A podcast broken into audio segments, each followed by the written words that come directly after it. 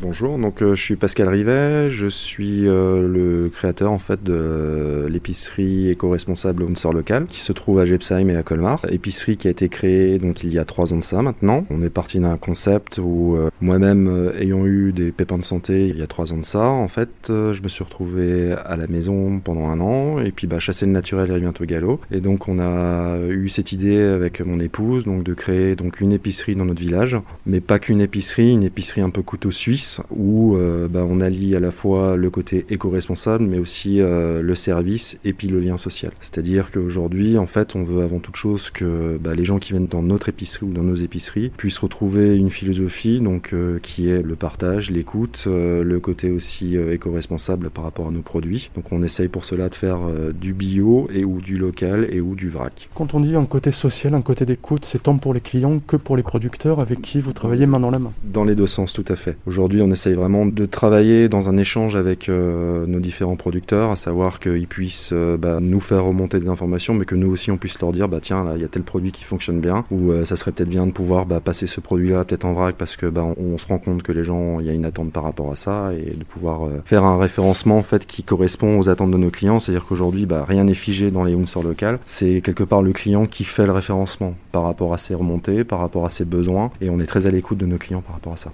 Et donc, qu'est-ce qu'on va trouver chez vous Il y a un peu de tout en fait. Il n'y a même pas besoin de faire 15 euh, boutiques en même temps juste pour les courses de la semaine. Tous les produits, que ce soit de l'épicerie, des pâtes, un peu de vin, un peu de charcuterie et même des produits d'entretien, on va tout trouver. On trouve de tout. L'idée en fait d'une sœur locale, c'est que vous ayez un lieu où vous pouvez satisfaire tous vos besoins de la semaine. Donc, euh, ça va, comme vous l'avez très bien dit, donc euh, des pâtes aux fruits et légumes, aux, produits d'entretien, aux produits d'hygiène, avec la démarche éco-responsable, avec toujours cette philosophie qui est de dire voilà, il faut que le produit soit local et ou bio et ou en vrac. Donc, on essaie d'avoir chaque fois une de ces trois conditions-là. Les trois qu'on peut. Bon, après, il y a certains produits, c'est un peu plus compliqué, type euh, les noix de cajou, par exemple. Bah, hélas, elles ne viennent pas d'Alsace.